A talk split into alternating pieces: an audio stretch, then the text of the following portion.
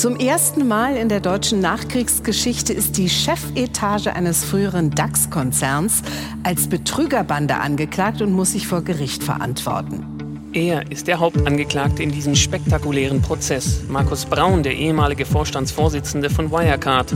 Es geht um Milliarden, um Milliarden. Dem ehemaligen Vorstandschef Braun und zwei Mitangeklagten wird vorgeworfen, den unprofitablen früheren DAX-Konzern schön gerechnet zu haben, um Anleger und Kreditgeber zu täuschen.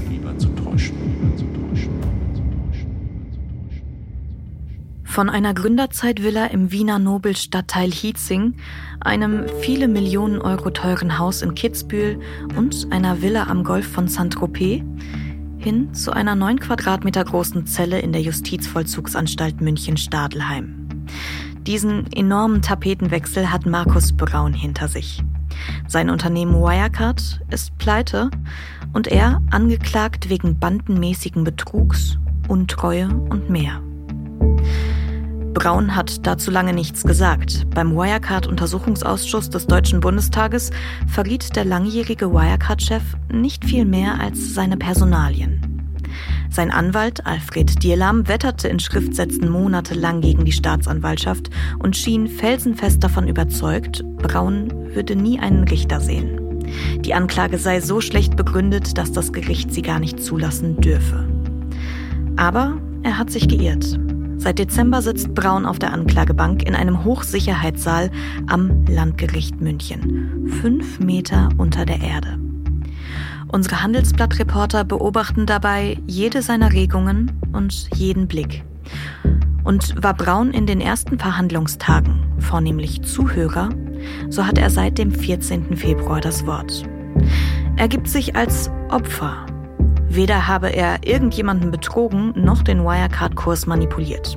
Von jeglichen möglichen kriminellen Handlungen, ob nun durch den geständigen Mitangeklagten Oliver Bellenhaus oder den flüchtigen Ex-Vorstand Jan Masalek, habe er einfach nichts gewusst, sagt Braun. Unsere Gerichtsreporter René Bender und Vinzenz Neumeier schildern in dieser Folge, wie Brauns Verteidigung jetzt schwer unter Druck gerät. Der Mann, von dem es einst hieß, er wisse über jedes Detail in seinem Unternehmen Bescheid, sucht Schutz in seiner Ahnungslosigkeit. In diesem Podcast sprechen wir alle zwei Wochen über die spannendsten Streitfälle in der deutschen Wirtschaft. Wer dahinter steckt, wie sie dahin gekommen sind und welches System dazu geführt hat, dass es so weit kommen konnte. Mein Name ist Lena Jesberg und damit herzlich willkommen zu Handelsblatt Crime.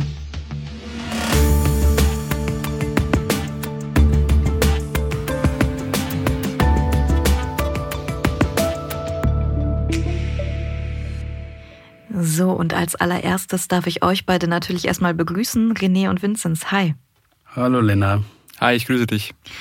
Wir starten da, wo der Prozess auch gestartet hat, nämlich am 8. Dezember 2022. Seitdem läuft der Strafprozess um den milliardenschweren Betrugsskandal, der den DAX-Konzern Wirecard in die Pleite getrieben hat. Mal ganz kurz für den Überblick. Wie ist denn jetzt gerade der Stand der Dinge?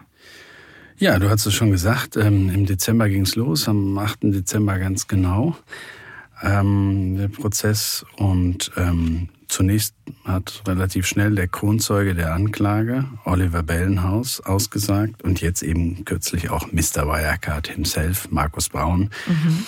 Äh, der Mann, der eben 18 Jahre an der Spitze von Wirecard stand und das Unternehmen in den, bis in den DAX geführt hat.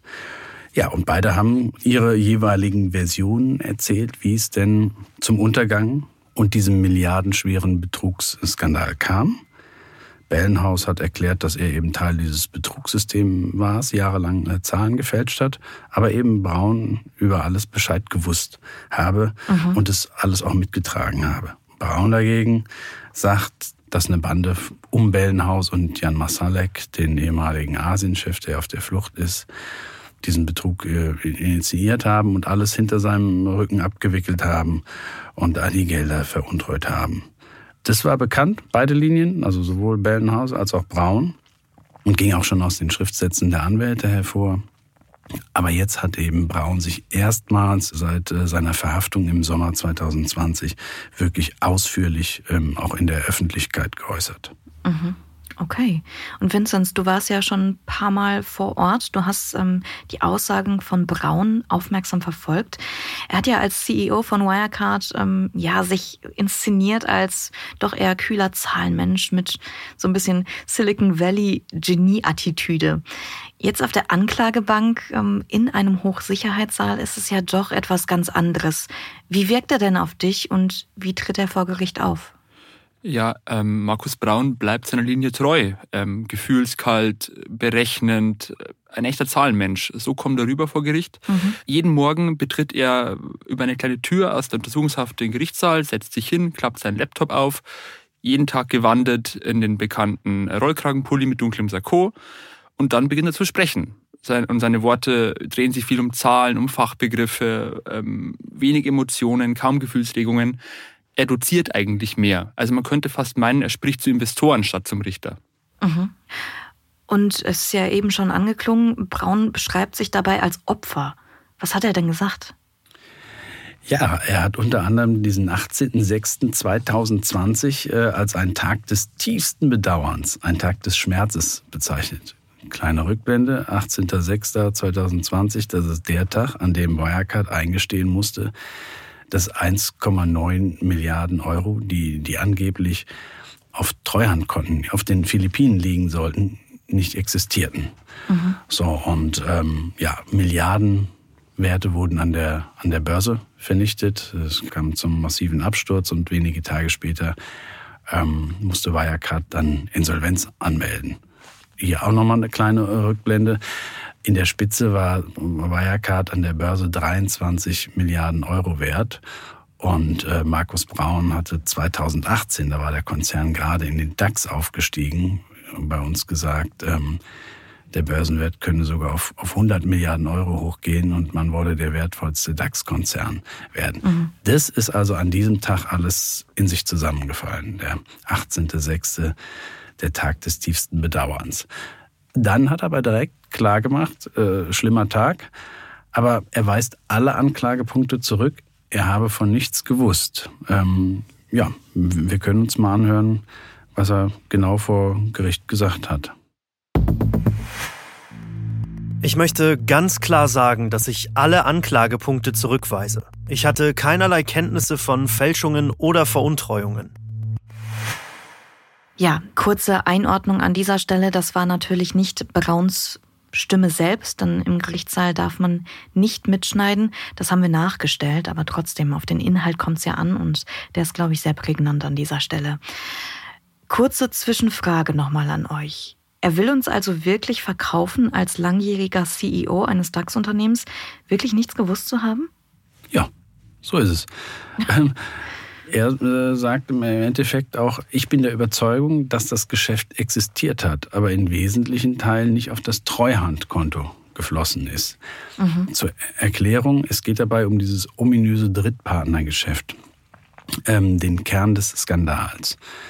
Also das Geschäft, wo letztlich die 1,9 Milliarden Euro am Ende nicht da waren. Ne? Diese Drittpartner, das äh, sogenannte Third-Party Acquirer, mit denen wickelte Wirecard nach eigenen Angaben Geschäfte in Ländern ab, in denen man keine Lizenzen besaß. So. Und dieses Geschäft, da kamen am Ende zwei Drittel des Umsatzes her und sogar der gesamte mhm. Konzerngewinn. Die Ermittler sind aber überzeugt, dass es dieses Geschäft überhaupt nicht gab. Und auch Bellenhaus sagt das klipp und klar vor Gericht. Können wir auch noch mal reinhören? Die Drittpartner machten null Umsatz im Namen und im Auftrag der Wirecard. So, und jetzt wir zurück auf, zu Braun. Er und seine Anwälte sagen eben, dieses Geschäft hat es gegeben. Das wurde nur abgezogen und veruntreut, eben durch Herrn Bellenhaus und eine Bande um ihn herum mit Jan Masalek. Äh, und man müsste mal sauber ermitteln, wie viel ist davon wiederholbar. Mhm. Das hat der Braun vor Gericht gesagt. Nach einer kurzen Unterbrechung geht es gleich weiter. Bleiben Sie dran. Wenn ich am Freitag Feierabend mache, freue ich mich auf richtig viel Lesezeit am Wochenende. Wenn es Ihnen vielleicht genauso geht, haben wir jetzt genau das Richtige für Sie. Das neue Handelsblatt Wochenende. Ich bin Charlotte Hauenhorst, Digitalchefin beim Handelsblatt. Und ich bin Sven Prange, Leiter des neuen Wochenendteams. Wir sind jetzt noch mehr für Sie da, wenn Sie Zeit haben, am Wochenende, mit inspirierenden Recherchen, praktischen Ratgebern und echten Deep Dives. Entdecken Sie unser neues Programm auf handelsblatt.com/wochenende und abonnieren Sie dort unseren neuen Wochenend-Newsletter. Wir freuen uns auf Sie. Wisst ihr, was ich mich die ganze Zeit frage? Weil ich habe vor, ähm, die vorletzte Folge war zum Fall Göker, Mehmet Göker. Und ich habe irgendwie so eine so den Gedanken, dass da Parallelen sind. Ne? Ganz oft sind es die, äh, die vermeintlich viel Dreck am Stecken haben, die aber ähm, ja von sich selber meinen, sie hätten eine weiße Weste und hätten gar nichts gemacht. Ist das Realitätsverlust oder wie erklärt ihr euch das? Ja, im Fall Braun weiß man jetzt noch nicht, wie es am Ende des Tages ausgeht. Was man, glaube ich, aber generell sagen kann, dass auch aus, aus vergangenen äh, Prozessen es wirkt schon manchmal so, dass eben gerade ähm, hochrangige Manager und Leute, die es gewohnt sind, eben zu bestimmen, sich dann Schwächen oder, oder Fehler nicht eingestehen wollen. Das Letzte, was mir jetzt ganz spontan einfällt, ist eben Hanno Berger, ne? der, der Anwalt, heute bekannt als Cum-Ex Mastermind. Ähm, ja, das war der Steuerrechtspapst, wenn man so will. Und es konnte nicht sein, dass der sich irrt ähm, mit seinen Gutachten.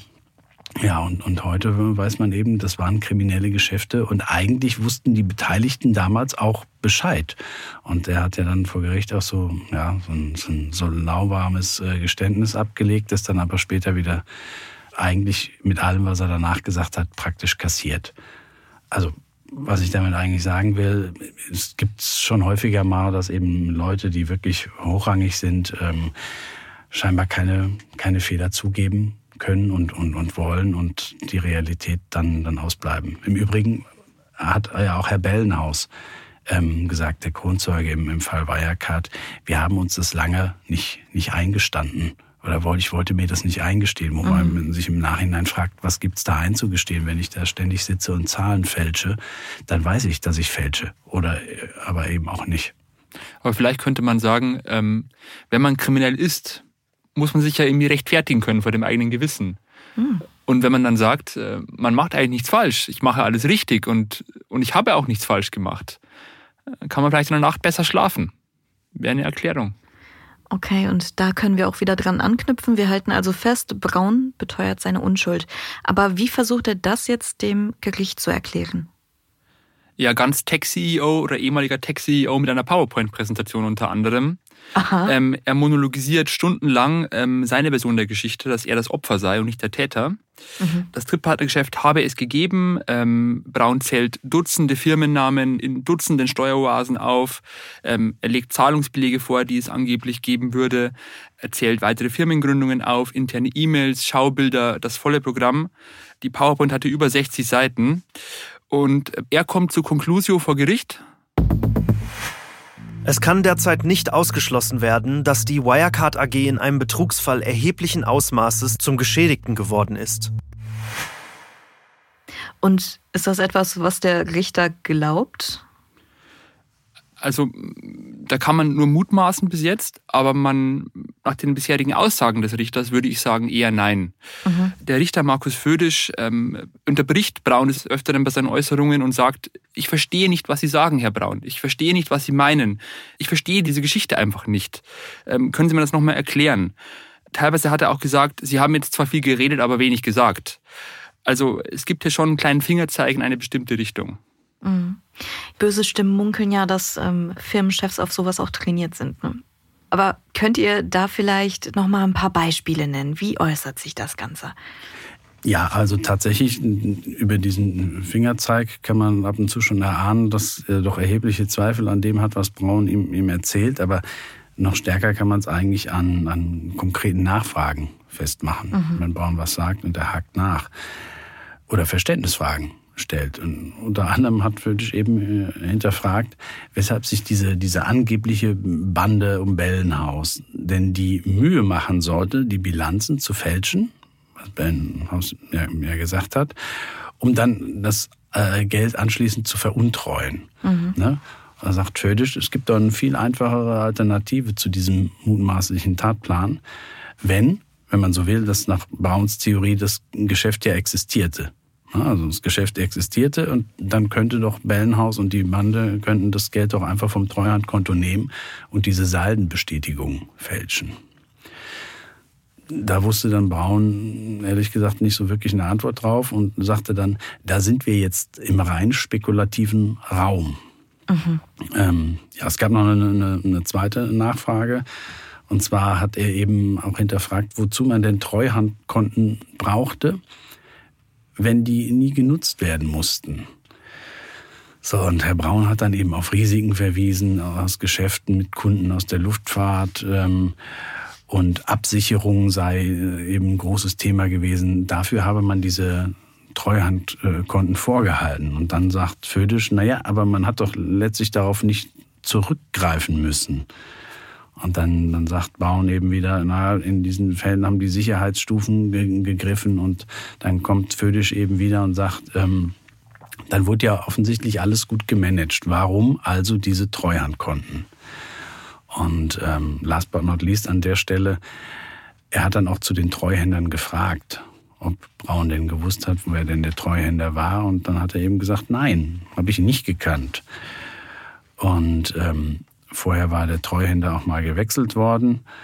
Und auch zudem hat Herr Födisch Braun dann befragt, ähm, was er denn über den sagen könne. Und dann meinte Braun, der Treuhänder galt in der Branche als anerkannter Mann.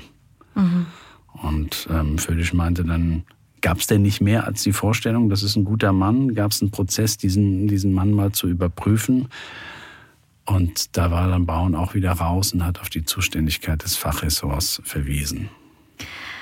Eine weitere Nachfrage des Richters drehte sich um die Ad-Hoc-Mitteilung aus dem April 2020. Könnt ihr das nochmal ganz kurz erläutern, worum es da ging und was er wissen wollte? Mhm.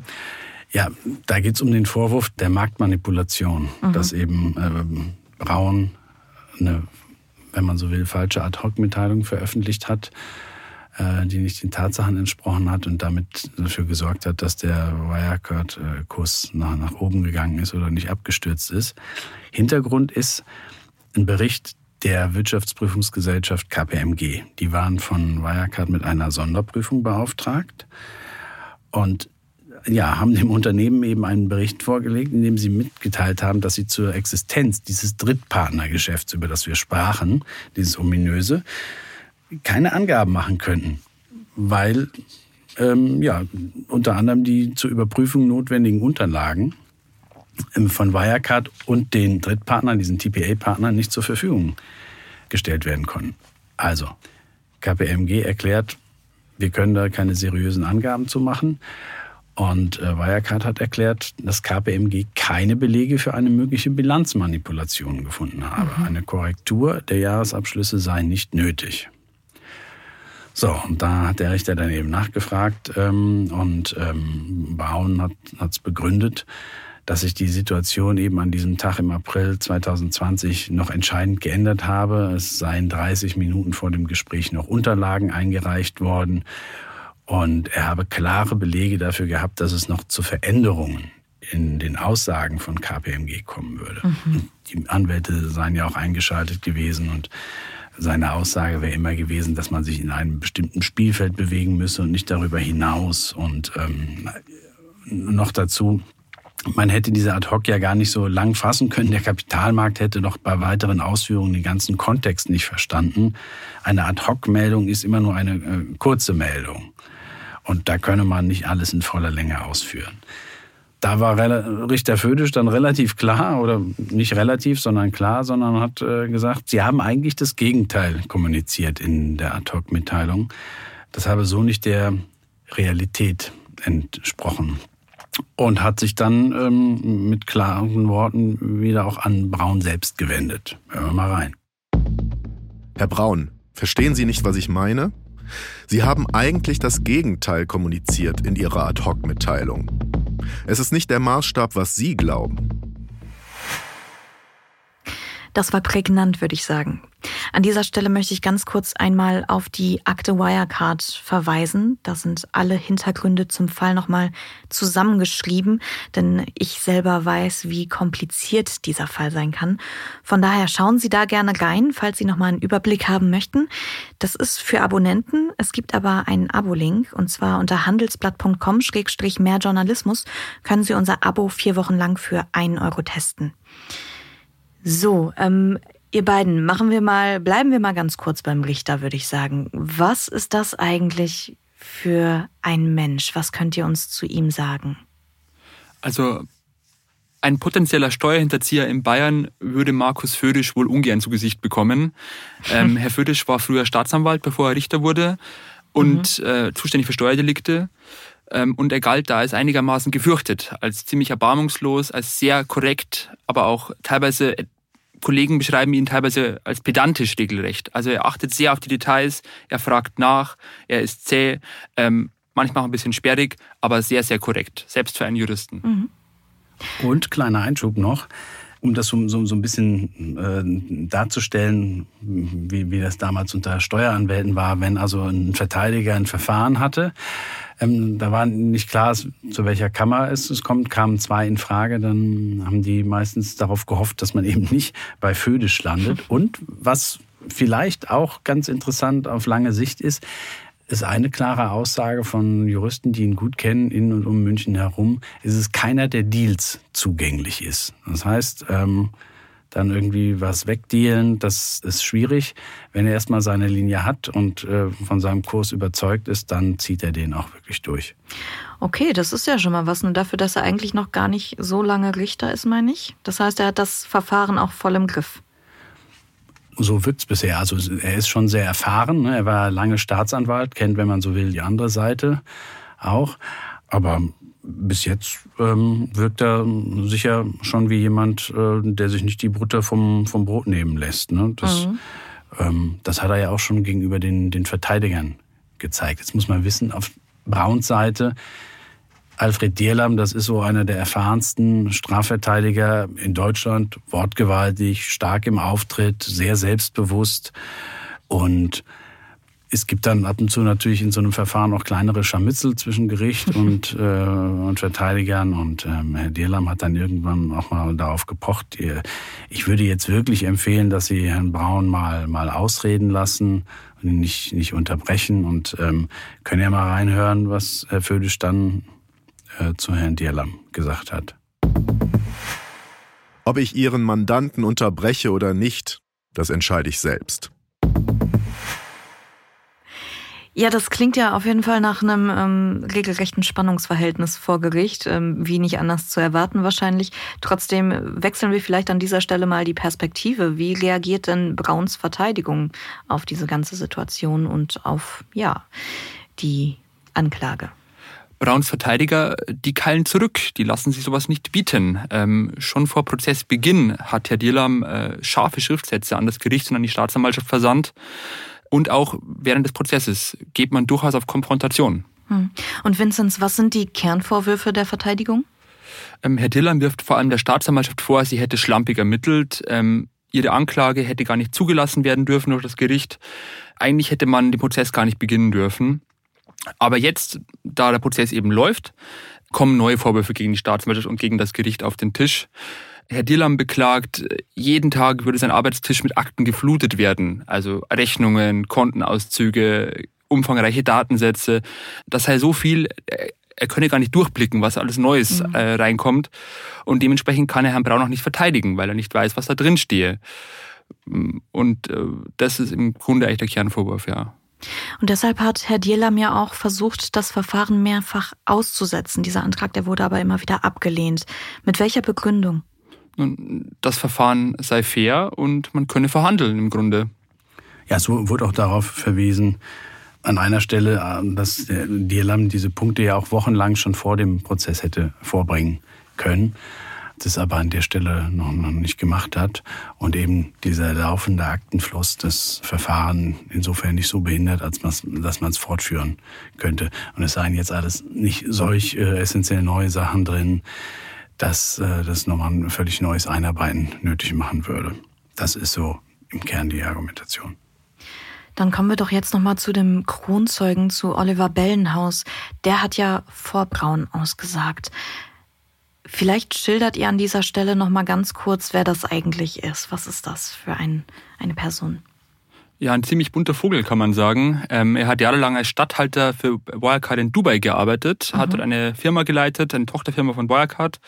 Und Herr Bellenhaus ist eben geständig. Er hat zugegeben, er habe Dokumente gefälscht, er habe diesen Betrug begangen und er belastet Markus Braun schwer. Und welchen Eindruck hat er vor Gericht hinterlassen bei euch? Ja, also bis jetzt nicht so den Eindruck dieses bunten Vogels. Vinzenz hat es ja eben schon mal angesprochen. Bunter Vogel, kommt vielleicht auch daher, was man so inzwischen über, über ihn weiß. Ähm, wir haben ja sehr, sehr viele Mails vorliegen und ähm, wie, wie er damals agiert hat und, und sich verhalten hat. Und ähm, ja, der Tonfall in, in den Mails, ähm, ich kann mal ein Beispiel nennen. Da ging es darum, einmal, dass man Geld zurückholen äh, wollte und dann, dann schreibt der intern im Konzern, ey, ruf die Ficker mal an, wir brauchen die Kohle zurück. Und an anderen Stellen, wenn es darum geht, dass er eben ähm, andere Angestellte von Wirecard zu sich privat nach Dubai einladen wollte und sagt er, komm vorbei, hier gibt's richtig hotte Chicks und so weiter. Und das alles eben über seine, über seine Dienstmail. Da hat man ja erstmal so einen gewissen Eindruck. So, und ähm, dann hat er eben angefangen, vor Gericht auszusagen. Und da saß er dann seriös in seinen grauen Anzug gekleidet, ähm, ähm, am Anfang ganz leise, ganz unsicher geredet. Also man hat so ein bisschen das Gefühl, fast einen Schuljungen mhm. vor sich zu haben, wenn man will. Also ich saß hinten drin und habe eigentlich kaum was verstanden von dem, was er gesagt hat. Das wurde aber dann im Laufe der Zeit, im Verlauf seiner Aussage, die hat sich über Stunden hingezogen, wurde das dann besser. Er wurde er fester in der Stimme und sicherer letztlich. Also von dem, was er gesagt hat, war er allerdings auch am Anfang, als, äh, als man ihn kaum verstanden hat, schon, schon recht klar. Mhm, okay, also er brauchte seine Zeit zum Auftauen. Bevor wir darüber sprechen, was er eigentlich über Braun und seine Rolle gesagt hat, erklärt mir doch einmal bitte kurz, warum er sich eigentlich selbst belastet. Was verspricht er sich davon? Oder was wurde ihm vielleicht auch versprochen?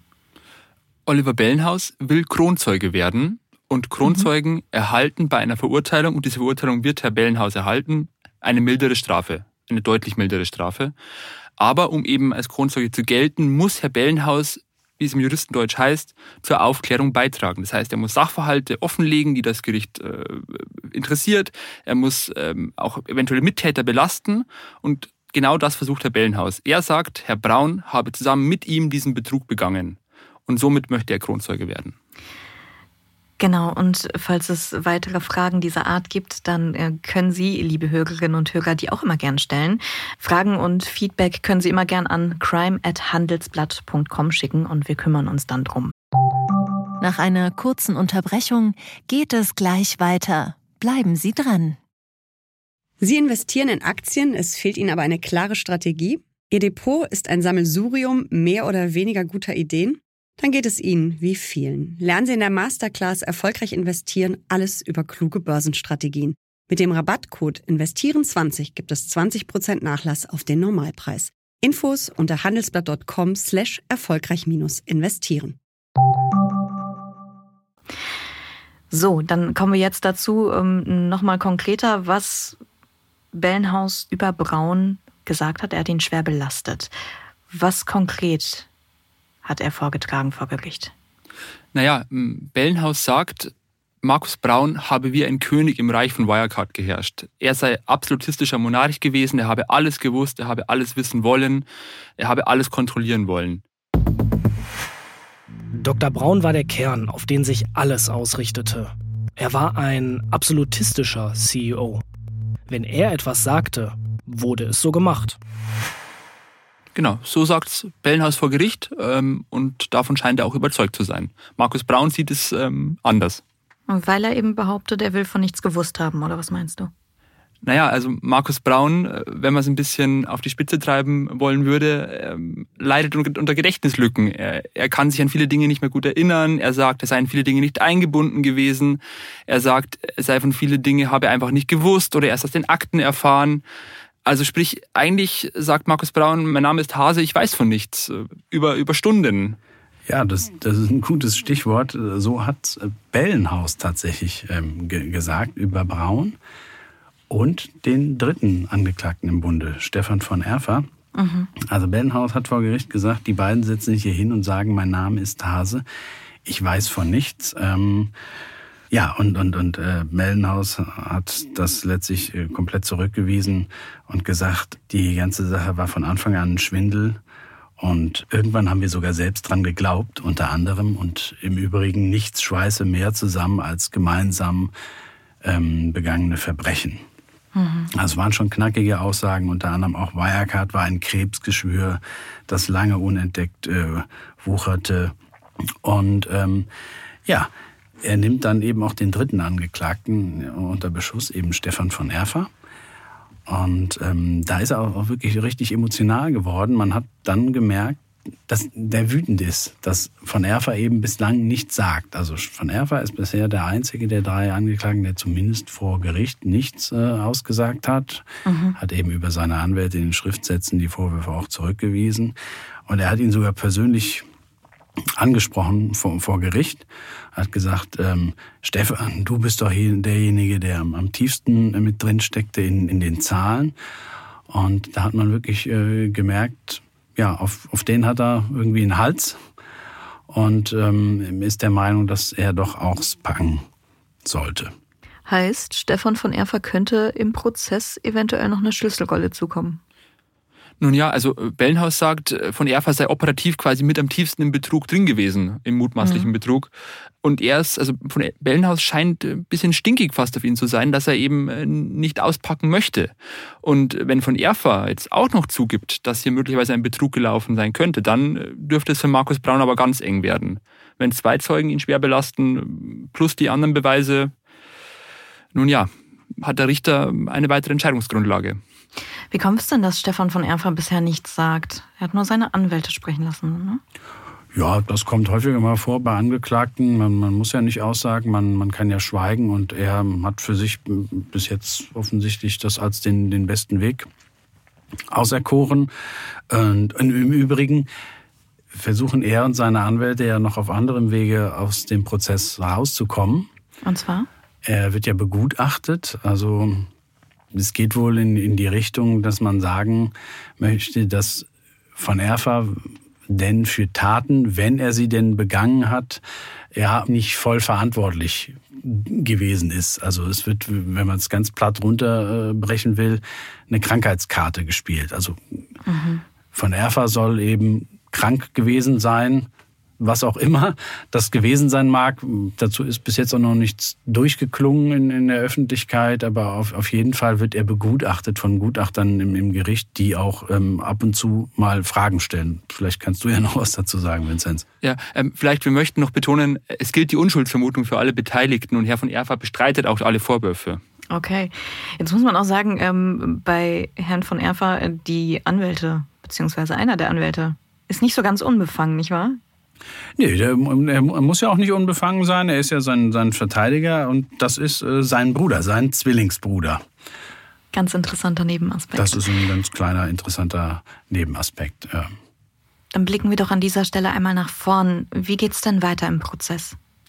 Nun ja, nachdem der Richter Markus Braun abgefrühstückt hat, ähm, beginnt das Beweisprogramm in dieser Verhandlung.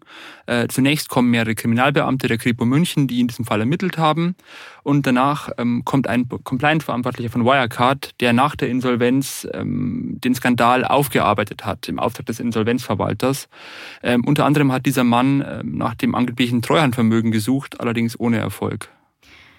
Ja, ihr beiden, ihr könnt vielleicht Braun ja jetzt schon ein Stück weit einschätzen. Glaubt ihr denn, er wird auch weiterhin bei seiner Linie bleiben?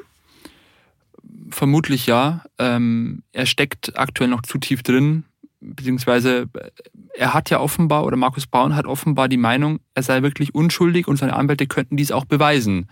Dementsprechend glaube ich, zum derzeitigen Zeitpunkt nicht, dass er umfallen wird und seine und auch gestehen könnte.